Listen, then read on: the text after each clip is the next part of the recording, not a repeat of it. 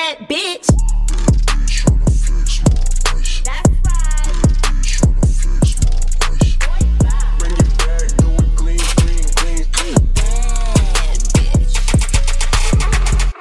Monde, bienvenue dans Poser avec Zach. Je suis de retour pour un nouvel épisode, étant donné que vous m'avez tous agressé, vous m'avez tous exigé et même harcelé parfois pour que je fasse un nouvel épisode parce que vous avez kiffé le premier épisode.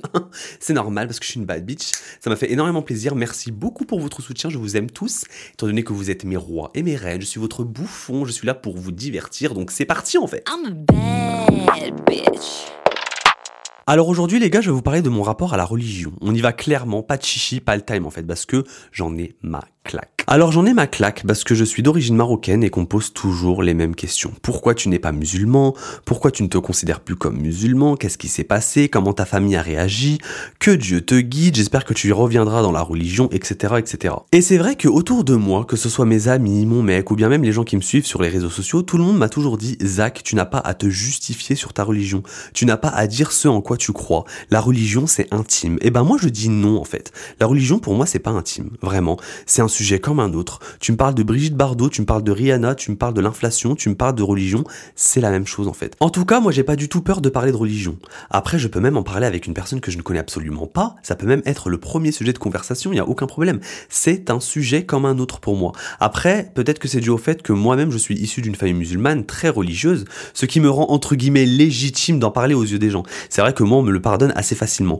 Mais moi personnellement, je pense que même les gens qui sont athées ou même pas du tout issus d'une famille religieuse sont légitimes d'en parler en fait. Tout le monde est libre de dire ce qu'il pense de la religion et de n'importe quelle religion en fait. Ça devrait pas être un sujet tabou car c'est un sujet comme un autre. Après c'est vrai qu'il y a une marge entre dire ce que l'on pense de la religion et manquer de respect à la religion. Mais le problème c'est que cette marge elle est tellement fine et que pour certaines personnes en fait ce n'est pas du tout logique de parler de la religion en négatif. Mais on devrait pouvoir être libre de le faire. Moi je vois pas la différence entre un religieux qui va venir te voir et te dire oui je suis désolé mais ce que tu fais c'est un péché et un non religieux qui va voir un religieux et qui va lui dire euh, bah écoute ce que tu fais pour moi ça ne sert à rien.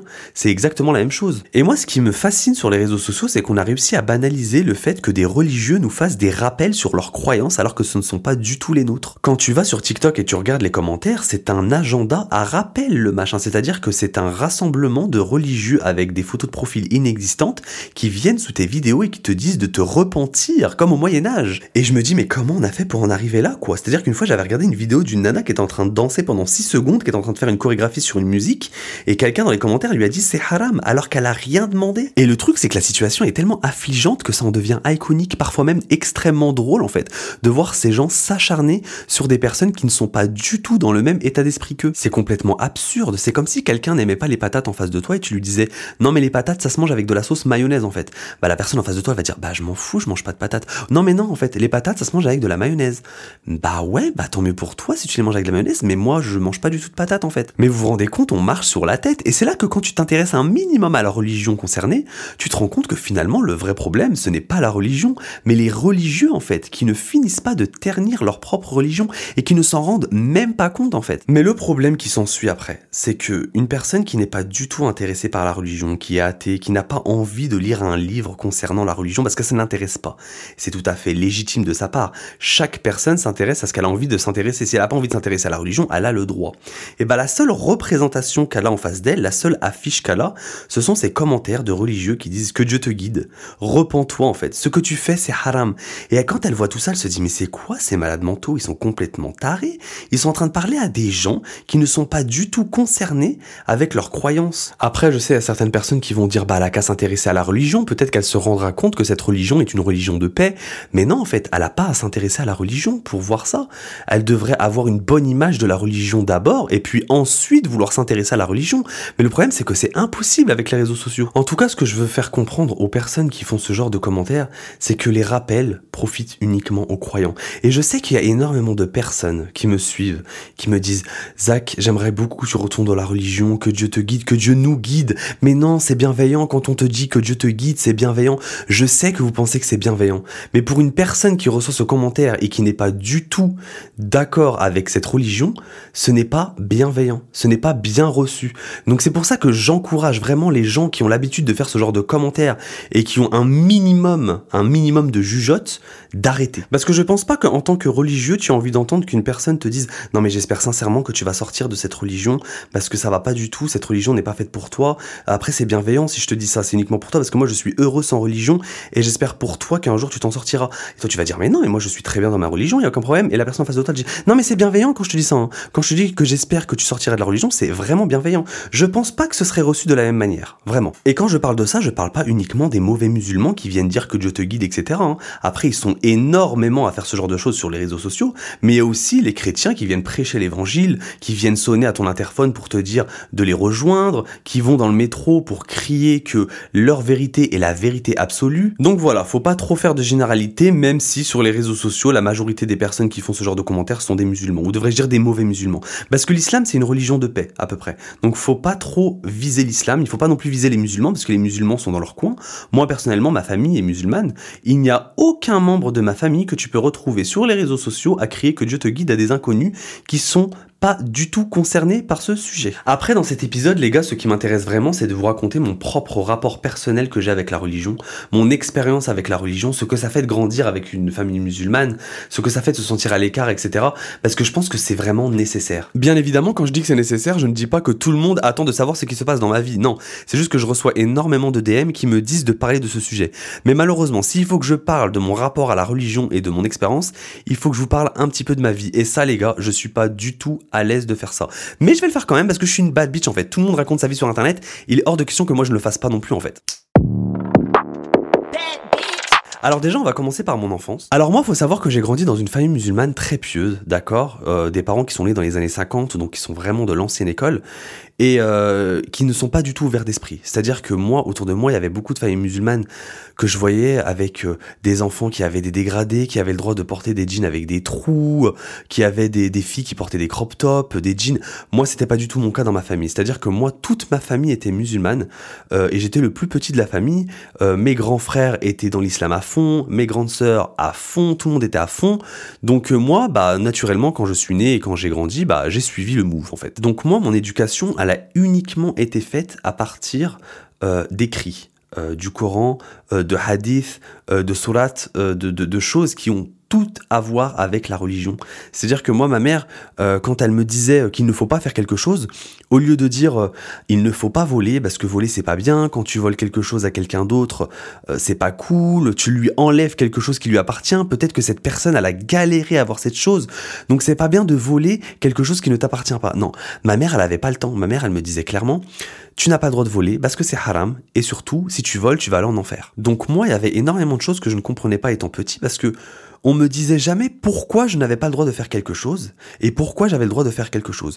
Tu as le droit de faire ça parce que si tu fais ça, tu vas aller au paradis. Tu n'as pas le droit de faire ça parce que si tu fais ça, tu vas aller en enfer. Et c'était tout le temps la même chose, jusqu'au geste du quotidien. C'est-à-dire que peu importe ce que je faisais dans ma journée, du matin au soir, tout tournait autour de la religion. C'est-à-dire que avant de rentrer aux toilettes, je devais, je devais dire des citations, des doigts, comme on dit. Euh, avant de manger, je devais dire des doigts, je devais dire Bismillah suivi d'une incantation. Euh, même quand je devais finir de manger. Euh, quand j'allais dans la salle de bain, c'était exactement la même chose. Avant de dormir, tous mes gestes du quotidien quand j'étais enfant tournaient autour de la religion. Et c'est vrai que moi, dès le plus jeune âge, on m'a ancré la religion directement. C'est-à-dire que même quand j'étais bébé, on m'apprenait à dire Bismillah, on m'apprenait à dire Hamdoullah, on m'apprenait à dire des citations, euh, à faire des incantations, euh, on m'apprenait même à faire la prière. On faisait semblant de, de me faire faire la prière en rigolant, comme quand on apprend un enfant à, à, à, à- lire ou à écrire, euh, voilà, pour rigoler quand il est bébé. Et ben moi, on faisait exactement la même chose, mais à travers la religion. C'est-à-dire que même avant d'avoir les facultés intellectuelles pour réfléchir de moi-même un minimum, j'avais déjà la religion de l'islam en moi. Après, c'est vrai que pour certaines personnes, ça peut sembler violent, mais pas du tout. C'est-à-dire que on apprend très vite, en fait, au final, que dire bismillah avant de manger, c'est parce qu'on est reconnaissant d'avoir à manger sur la table. Quand on dit hamdoullah, c'est parce qu'on est reconnaissant d'avoir mangé, qu'on est reconnaissant d'avoir bu, qu'on est reconnaissant d'avoir de l'eau. Euh, quand on rentre dans les toilettes, on se protège, parce qu'apparemment, quand on rentre dans les toilettes, en fait, on est censé avoir deux anges sur chaque épaule qui nous suivent tout au long de notre vie.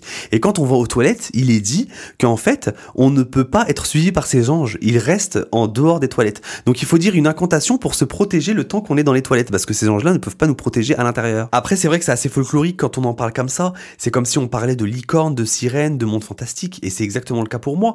Mais vraiment juste pour vous dire que toutes ces incantations et toutes ces doigts et toutes ces choses qu'il faut faire, il y a une raison derrière tout ça, vraiment. Mais ça, malheureusement, je pouvais pas le comprendre quand j'étais enfant avec mes parents et avec l'éducation que j'ai eue, parce que mes parents étaient vraiment à l'ancienne et ils arrivaient pas à expliquer forcément le pourquoi du comment, etc. Donc euh, j'ai grandi comme ça, voilà. J'ai grandi en ne sachant pas pourquoi je faisais certaines choses.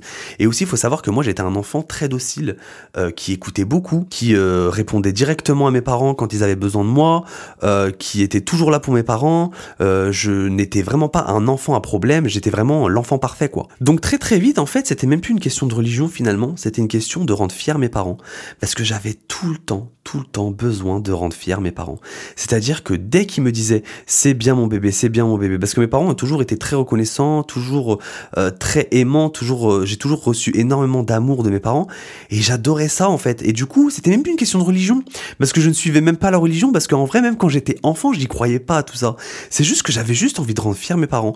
Donc du coup, je lisais le Coran, j'apprenais le Coran, et moi quand j'étais petit, à partir de l'âge de 9 ans, après je sais pas c'est quoi l'âge aujourd'hui euh, à laquelle les gamins apprennent le Coran, mais moi quand j'étais gamin et j'avais genre 9 ans, j'étais le premier à connaître deux hisab du Coran, deux chapitres entiers. Je les connais par cœur dans ma tête en fait, je les connaissais par cœur. Et ça c'était très très rare, on avait carrément fait une fête, je me rappelle quand j'étais petit, on a invité tous mes amis parce que je connaissais deux hisab, on m'avait habillé en blanc, on m'avait mis un cramé, c'est tout, mes parents étaient tellement fiers, ils me mettaient devant tout le monde, ils le disaient à tout le monde, ah mon fils, il connaît deux hisab, j'étais vraiment l'enfant qui allait euh, vraiment changer leur vie. En plus je travaillais bien à l'école, donc ils se disaient, ah non mais lui c'est vraiment l'enfant prodige, j'étais vraiment l'enfant parfait. J'écoutais mes parents sur tout. C'est-à-dire que il n'y avait pas une seule chose sur laquelle j'écoutais pas mes parents. J'étais passionné par ma mère, j'étais passionné par mon père, et j'ai toujours reçu énormément d'amour de la part de mes parents. Donc j'avais aucune raison de ne pas les rendre fiers en fait. Mais malheureusement, ce qui rendait fiers mes parents tournait uniquement autour de la religion.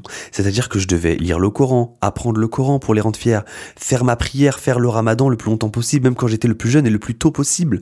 Tout ce que je en rapport avec la religion rendait mes parents fiers et leur donnait des étoiles dans les yeux. Et ça, j'adorais. Il faut savoir aussi que dans la religion, il ne faut pas suivre que le Coran, il faut aussi suivre les hadiths. Les hadiths, en fait, c'est euh, les faits et gestes du prophète Mohammed qu'il faut suivre à la lettre. Voilà. Et mes parents, ils étaient intransigeants sur ça. C'est-à-dire que tout ce que faisait le prophète Mohammed, il fallait que je le fasse. Et honnêtement, au bout d'un moment, je perdais pied, petit à petit, au fur et à mesure que je grandissais, 10 ans, 11 ans, 12 ans. Je commençais à perdre pied et je voyais que je rendais mes parents de moins en moins fiers. Et même en étant adolescent, je me disais, mais attends, mais juste parce que en fait j'ai pas fait la prière, il m'en veut, juste parce que j'ai pas fait ça, il m'en veut, juste parce que j'ai pas dit bismillah, il m'engueule, juste parce que j'ai pas mangé avec la main droite, il m'engueule, juste parce que je traîne avec des filles, il m'engueule. En fait, il m'engueulait sur tout ce qui était contraire à la religion. À côté de ça, il faut savoir que j'étais aussi à l'école coranique, en même temps que l'école normale. C'est-à-dire que depuis mes 6 ans, mes parents m'avaient inscrit à l'école coranique. C'est une école où tu apprends à lire le Coran, à écrire le Coran, à lire l'arabe, écrire l'arabe pour comprendre le Coran, etc. Donc j'allais à l'école normale le lundi, le mardi, le mercredi matin, le jeudi et le vendredi. Mais en plus de ça, j'allais à l'école coranique le mercredi après-midi, le samedi matin et le dimanche matin. Je n'avais pas un seul jour de repos depuis mes 6 ans. C'est-à-dire que j'ai toujours passé ma vie à aller à l'école. Jusqu'à ce qu'un jour, ils ont même annulé le samedi matin parce qu'ils ont trouvé que c'était un petit peu abusé. C'est-à-dire que l'organisme lui-même a annulé les cours coraniques le samedi matin. C'est pour vous dire que, au bout d'un moment, même eux-mêmes, ils se sont rendus compte que c'était exagéré en fait. Et moi, je me voyais étant considéré comme l'enfant prodige, mes parents mettaient beaucoup plus de pression sur moi que sur mes frères et sœurs, par exemple.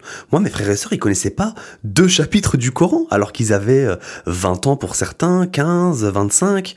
Moi, j'étais là, j'avais 9 ans, je connaissais deux Hisab. Mes parents me mettaient beaucoup de pression parce qu'ils comptaient beaucoup sur moi, en fait. Ils comptaient beaucoup sur moi pour eux et surtout pour moi-même. Ils se disaient que plus ils allaient me faire apprendre le Coran, plus ils allaient me faire faire mes devoirs, plus j'allais aller à l'école et plus j'allais réussir ma vie. Mais ils étaient complètement dans le faux. Après, pour ceux qui se demandent, non, je ne leur en veux pas, mais vraiment pas, parce que mes parents, ils viennent de la montagne, ils viennent de rien, ils sont partis de rien, ils ont immigré en France. Mon père a travaillé dans les usines H24. Voilà, il a fait plein de choses pour nous, pour qu'on puisse vivre bien. Dieu merci, n'est pas resté au Maroc, parce que sinon ça aurait été l'enfer pour moi. Euh, Dieu merci, euh, il a immigré en France pour que je puisse naître en France. Parce que quand je vois les enfants de mes oncles, mes cousins et mes cousines au Maroc, je me rends compte que je n'ai pas du tout la même vie qu'eux et que j'ai énormément de chance. Donc Dieu merci et merci à mes parents. Mais vraiment, je n'ai manqué de rien. Absolument rien. C'est-à-dire que mes parents me donnaient de l'amour, des bisous, des câlins, j'en avais tous les jours en fait. Des bisous, des câlins, j'en veux tous les jours. Bref, j'en avais tous les jours, c'était génial en fait. Mes frères et sœurs, des bisous, des câlins, j'en avais aussi. Ils m'achetaient tout ce que je voulais parce que j'étais le chouchou, j'étais le dernier. Donc une enfance dans l'ensemble plutôt bonne, même s'il y avait des petits trucs à droite à gauche, des petits bémols, c'est pas grave, on en a tous quand on est enfant. Mais dans l'ensemble, j'étais plutôt très très bien loti. Mais ça a commencé à se corser à partir de l'adolescence. Et c'est à partir du moment où j'ai eu 11-12 ans que je me suis rendu compte que l'islam c'était pas du tout fait pour moi. Et je me suis dit non, j'abandonne, j'abandonne le navire, je veux pas en fait. Hors de question. Et j'ai commencé à sécher l'école coranique, j'ai commencé à dire à mon père, s'il te plaît papa, inscris-moi euh, au sport le mercredi après-midi, Euh, voilà voilà. Il me disait, ah trop bien, tu vas faire du sport, mais en fait moi je voulais juste ne pas aller à l'école coranique. Donc au début je faisais semblant d'aller faire du sport, après je séchais non seulement le sport, mais en plus l'école coranique pour avoir juste un minimum de temps pour moi, pour aller jouer avec mes potes. C'était juste ce que je voulais faire en fait, je voulais juste trouver du temps pour moi pour jouer avec mes potes en dehors de l'école et en dehors de cette école coranique en fait. Je n'en pouvais Jusqu'au moment où quelqu'un m'avait grillé et l'a balancé à mon père en fait, que j'étais au quartier avec mes potes en train de traîner en bas des blocs en mode Sicilia Street, en mode Kaira. Et genre mon père il est venu me chercher par la peau des fesses, m'a désinscrit du sport et allez, rebelote, retour à l'école coranique le mercredi après-midi. J'en avais marre de cette école coranique, je n'en pouvais plus, je voulais juste faire une grasse mat une fois dans ma vie un dimanche matin, mais c'était impossible. C'était impossible, mes parents ne voulaient pas lâcher l'affaire. Et je leur disais, j'en ai marre J'arrivais deux heures en retard alors que ça durait deux heures et demie, je venais que pour une demi-heure. Mon père après il m'embrouillait. C'était vraiment un combat tout le temps où j'allais à l'école coranique, c'était un combat. Et je ne faisais rien en plus quand j'arrivais là-bas, je posais mon cahier, je ne lisais rien, je ne regardais rien, je n'apprenais rien, je regardais en l'air, je parlais à droite à gauche, je faisais des bêtises. Ça n'était pas du tout productif. C'était vraiment ignoble. Vraiment, je pourrais en parler pendant des heures parce que c'était vraiment l'enfer. Pour moi, l'école coranique, c'était l'enfer, clairement. En plus, c'était toujours la même chose. Tu arrivais, pendant une heure, tu lisais le Coran. Après, l'heure d'après, ils nous apprenaient l'alphabet, qu'on connaît déjà par cœur, parce que je savais déjà écrire et lire. Et en fait, l'imam, il est pas fait pour apprendre à des enfants à lire et à écrire. Résultat, je ne savais même pas parler l'arabe, mais je savais lire et écrire. C'était totalement illogique. Aujourd'hui, les gars, je sais lire et écrire l'arabe, mais je ne sais pas le parler. Où est la logique là-dedans? C'était complètement crazy en fait. Mes parents m'ont forcé à aller à l'école coranique jusqu'à mes 17 ans.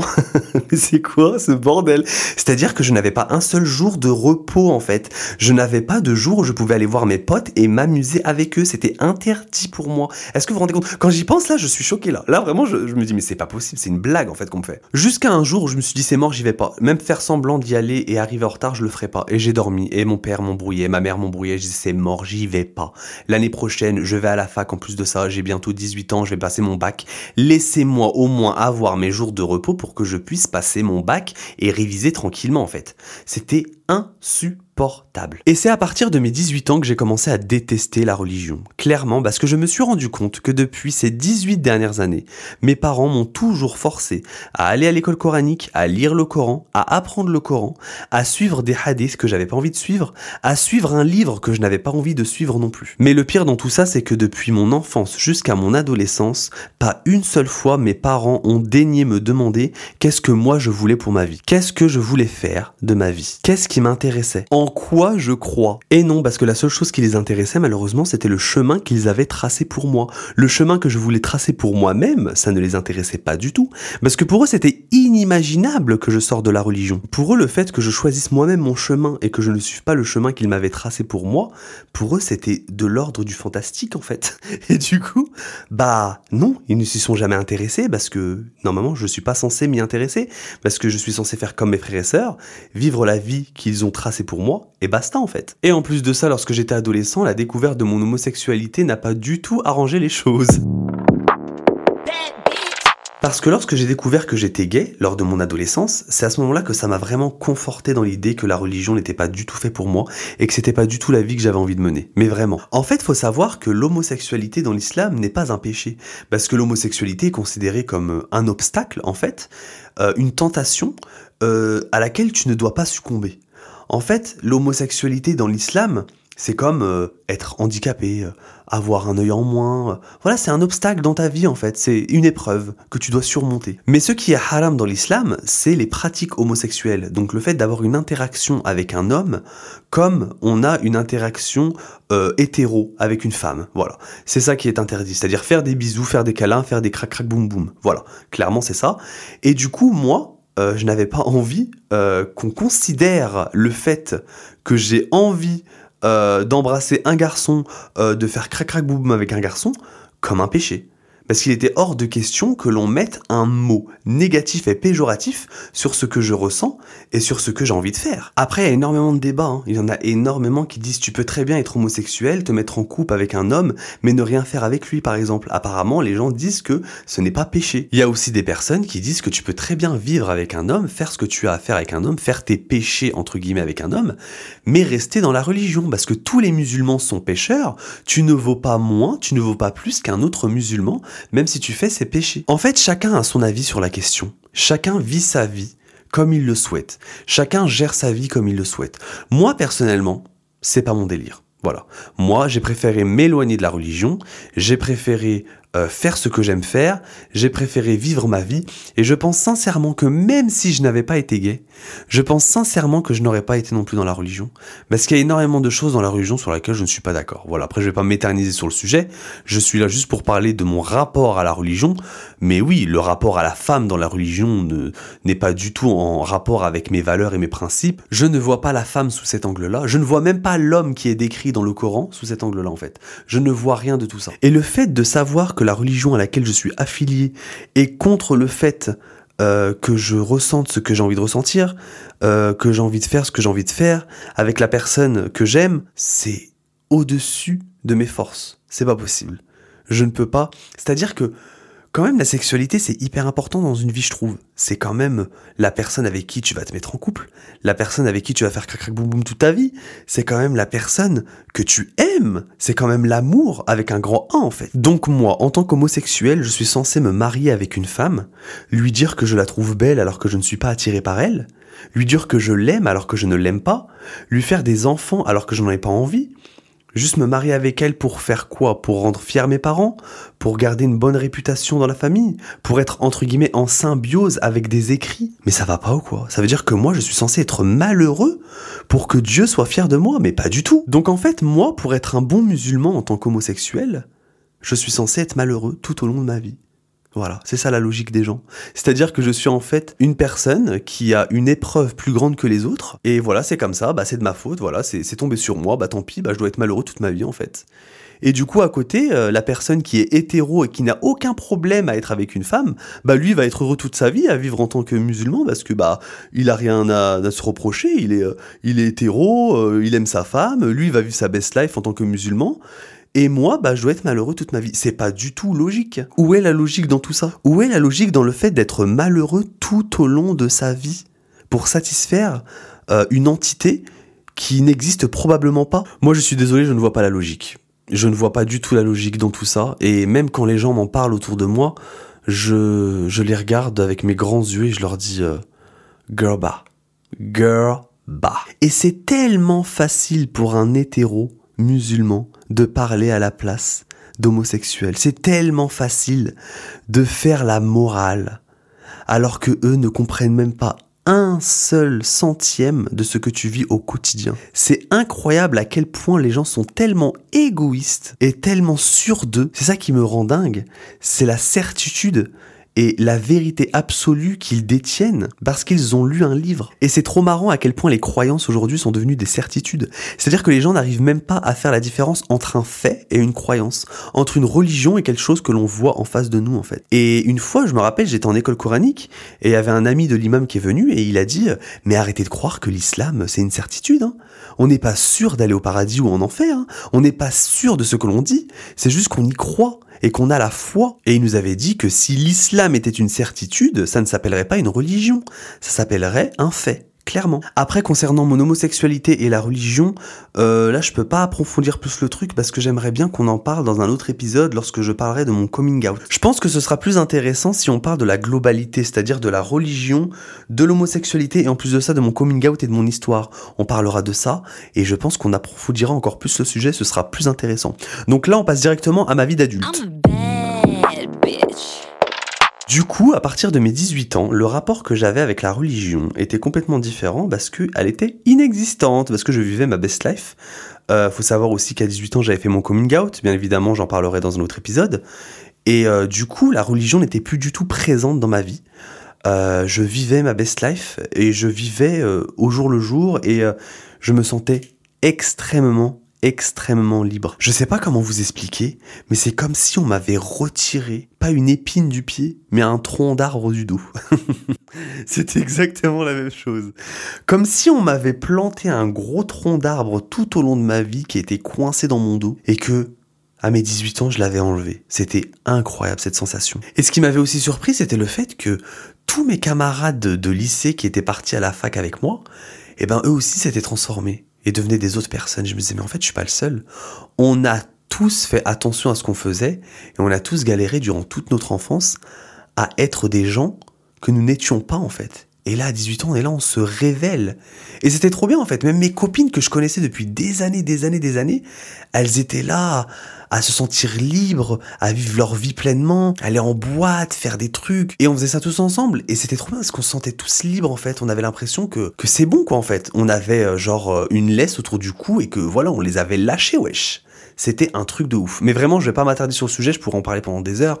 Mais cette sensation et cette période que j'avais, c'était waouh. Et plus les années avançaient, 21 ans, 22 ans, 23 ans, 24 ans, 25 ans, et ben plus ma haine envers la religion, elle se dissipait. Parce que je rencontrais de nouvelles personnes à chaque fois autour de moi, euh, des personnes qui étaient musulmanes, d'autres non, d'autres issus d'autres religions, etc. Et je me rendais compte qu'en fait, il y avait plein de sortes de musulmans.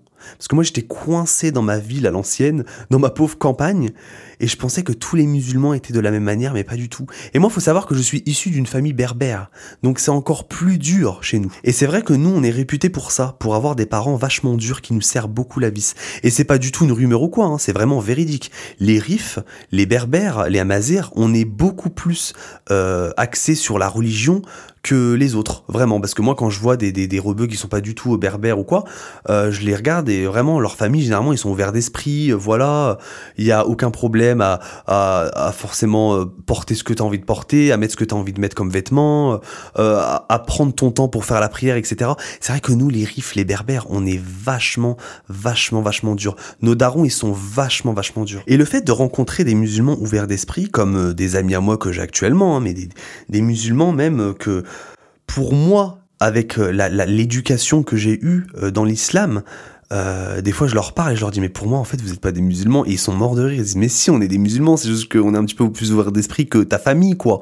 Je leur dis ouais mais vous faites rien en fait. Vous faites rien de de ce qui est inscrit dans le Coran. Je sais pas tu fais pas la prière tu fais juste le ramadan etc elle me dit mais c'est pas grave je suis quand même musulmane. Ça m'enlève pas le fait que je sois musulmane. Et c'est vrai que j'ai découvert des musulmans ouverts d'esprit des musulmans heureux des musulmans qui se cassaient pas forcément la tête. Et je me suis dit mais en vrai c'est ça l'islam L'islam, c'est ça. En fait, tout le monde voit l'islam d'une différente façon. C'est-à-dire qu'il y a des gens qui vont te dire l'islam, c'est soit tout ou rien, comme ma famille. Euh, Il y a des gens qui vont te dire euh, bah quand même l'islam, faut, faut quand même suivre les hadiths, faut quand même suivre le Coran. Il y a des, des musulmans qui vont dire ah non moi je suis pas les hadiths, j'en ai rien à faire, je suis juste le Coran. Il y en a qui vont prendre le Coran et qui vont le lire et qui vont dire bah écoute euh, moi ça je veux bien, ça je veux bien, ça je veux pas. En fait, les musulmans euh, sont tous différents. Et c'est pour ça qu'aujourd'hui, euh, je considère que l'islam, bah, c'est comme ma culture en fait finalement. C'est-à-dire que j'en garde que le positif, j'en garde l'éducation parce que c'est comme ça que j'ai été éduqué. Faut savoir que l'éducation euh, dans l'islam, elle est extrêmement stricte, mais euh, elle est euh, vachement bénéfique pour pour ta vie d'après. C'est-à-dire que on t'apprend que tu dois être propre, on t'apprend que tu dois être bon, on t'apprend que tu dois faire les choses bien, que tu dois donner ce que tu peux. Parlons de propreté par exemple. Eh ben, lorsque tu es éduqué dans l'islam, on t'apprend automatiquement à te laver les fesses après être parti aux toilettes. Et que c'est quelque chose de logique. Moi, autour de moi à l'école, les gens trouvaient ça bizarre. Quand j'allais à l'école et que je disais que je veux me laver les fesses, tout le monde trouvait ça bizarre. Comment ça tu vas te laver les fesses? Parce que t'as fait caca et utilises du papier toilette? Non, je veux me laver les fesses, j'ai envie d'être propre. Le papier toilette ne rend pas propre. Je ne veux pas en fait. Laissez-moi me laver les fesses. Tout le monde trouvait ça bizarre. Après ça c'est très occidental et c'est surtout très français parce que la plupart des Français, euh, faut savoir que à l'époque de Louis XIV, les gens chiaient derrière les rideaux à Versailles. Donc on va pas commencer à faire euh, des dessins. Euh, les Français ce sont les seuls à avoir des déodorants de plus de 72 heures, d'accord? Donc voilà, hein, les Français sont généralement des crasseux et de toute façon on est, on est dans notre pays, voilà, réputé pour être des crasseux, clairement. Mais moi qui suis français, mais issu d'origine marocaine et surtout de l'éducation musulmane, je me suis toujours lavé les fesses après avoir été aux toilettes. Et ça, pour moi, c'est primordial. Et ça, c'est des choses que tu peux apprendre en islam. Tu peux l'apprendre dans d'autres cultures. Apparemment, les Italiens le font, les Japonais le font aussi. Euh, il y a énormément de pays qui le font euh, de, par leur culture. Mais c'est aussi euh, une éducation euh, de, marocaine, maghrébine et surtout islamique, parce que c'est écrit dans le Coran que lorsque tu fais tes ablutions, il faut se laver les fesses en fait. Donc voilà, il y a des petites choses comme ça que j'ai gardées en moi, euh, notamment le fait aussi euh, d'être propre sur moi, de bien tenir ma maison. Ma maison est tout le temps propre. C'est-à-dire que je suis pas maniaque non plus, je suis pas, mais ma maison est toujours propre et je tiens ma maison du mieux que je peux et c'est très important pour moi parce que des fois je vais chez des gens et je me dis mais what the fuck? Qu'est-ce que c'est que cette maison en fait Pourquoi elle est comme ça? Parce que moi dans ma vie je n'ai toujours connu que des maisons propres autour de moi et même dans mon enfance parce que quand j'allais chez les amis de ma mère, euh, les amis de mon père, toute leur maison était propre. La maison d'un musulman est toujours Donc voilà, tout au long de ma vie d'adulte, j'ai appris en fait à me réapproprier bah, mon enfance et accepter mon passé et d'où je venais, mes racines, etc. Donc petit à petit, j'ai appris à ne plus détester cette religion que mes parents m'avaient fait détester, clairement, on va pas se mentir, ils m'ont fait détester la religion, mais du coup aujourd'hui maintenant, c'est une religion comme une autre, et puis voilà, j'ai appris à faire la part des choses, à prendre du recul sur les choses, sur mon enfance, etc. Et la religion, pour moi, je considère que c'est ma culture. Voilà, c'est mon éducation. Euh, c'est euh, comment j'ai grandi, c'est une enfance, voilà. Euh, le, le, fait que je sois aujourd'hui qui je suis, euh, c'est grâce à cette éducation-là, donc j'en suis très fier.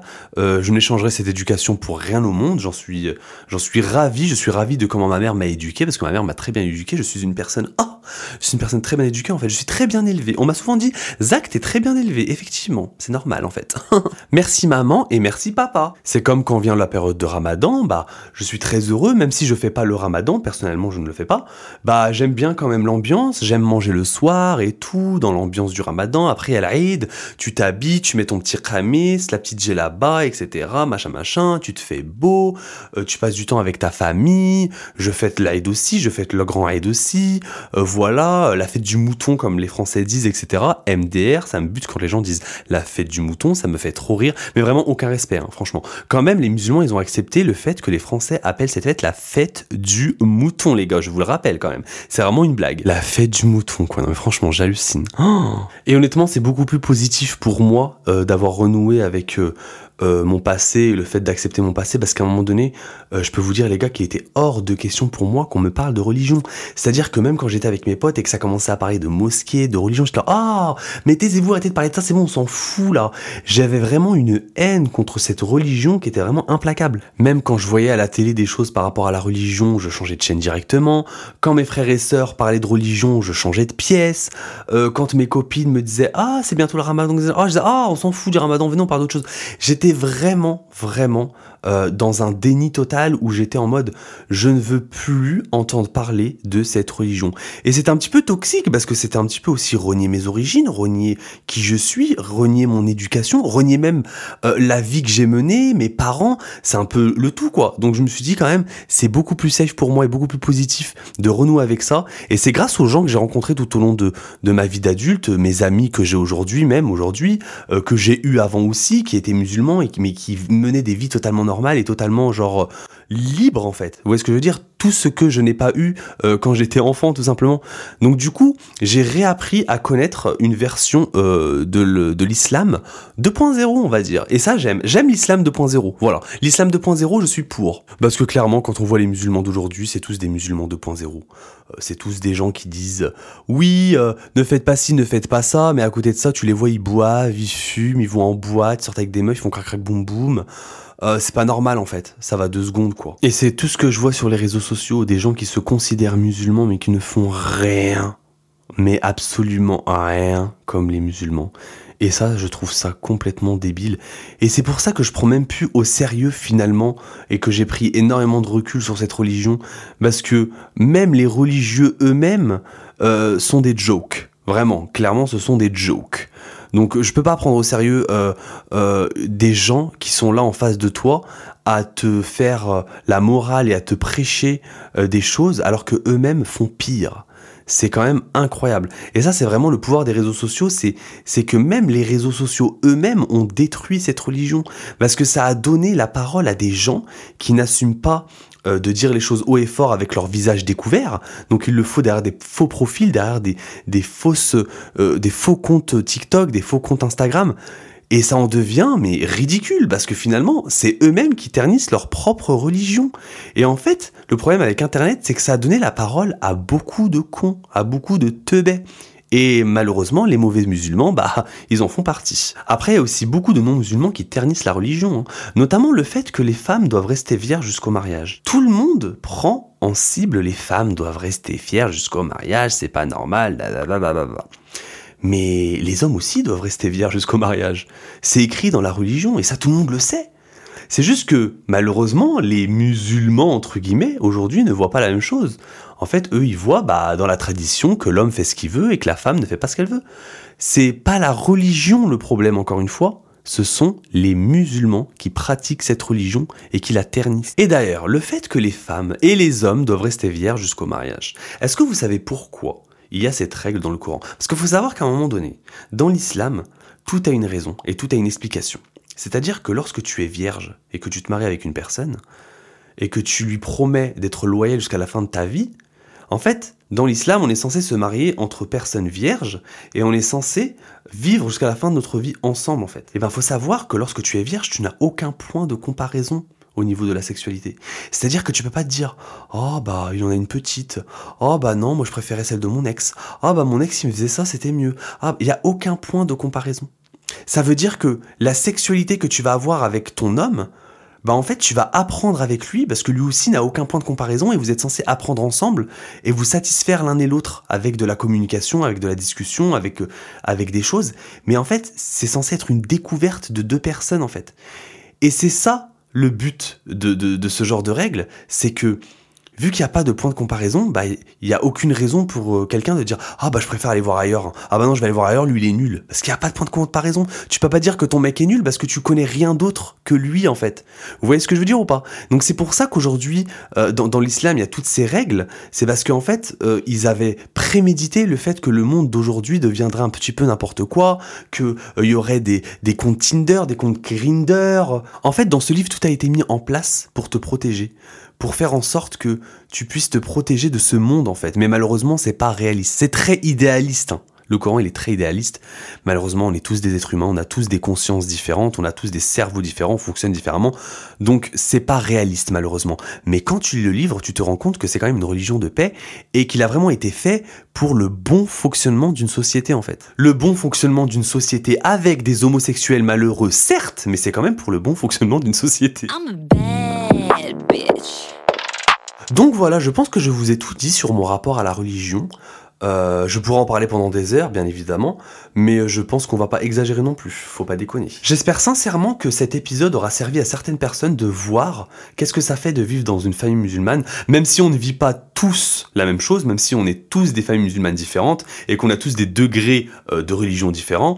J'espère quand même que vous avez un petit avant-goût, un petit truc, et j'espère que les gens qui sont dans mon cas aussi, bah, que ça vous a fait du bien euh, de vous sentir euh, bah pas trop seul, quoi, de voir qu'en fait il y a des gens comme vous, il y a des gens comme moi, et il y a des gens comme nous en fait. Ça m'a fait beaucoup de bien d'en parler, les gars. Vraiment, je vais pas vous mytho, ça m'a fait comme une petite thérapie. Je sais pas comment expliquer, mais le fait d'en parler, d'en parler, d'en parler, d'en parler à voix haute comme ça et d'être enregistré, de se réécouter et de le faire sérieusement, ça fait vraiment comme si j'étais avec mon psy, même si je ne suis jamais parti chez le psy, bah en fait vous êtes un petit peu mes psys les gars, hein. vous êtes un petit peu mes thérapeutes là. Hein.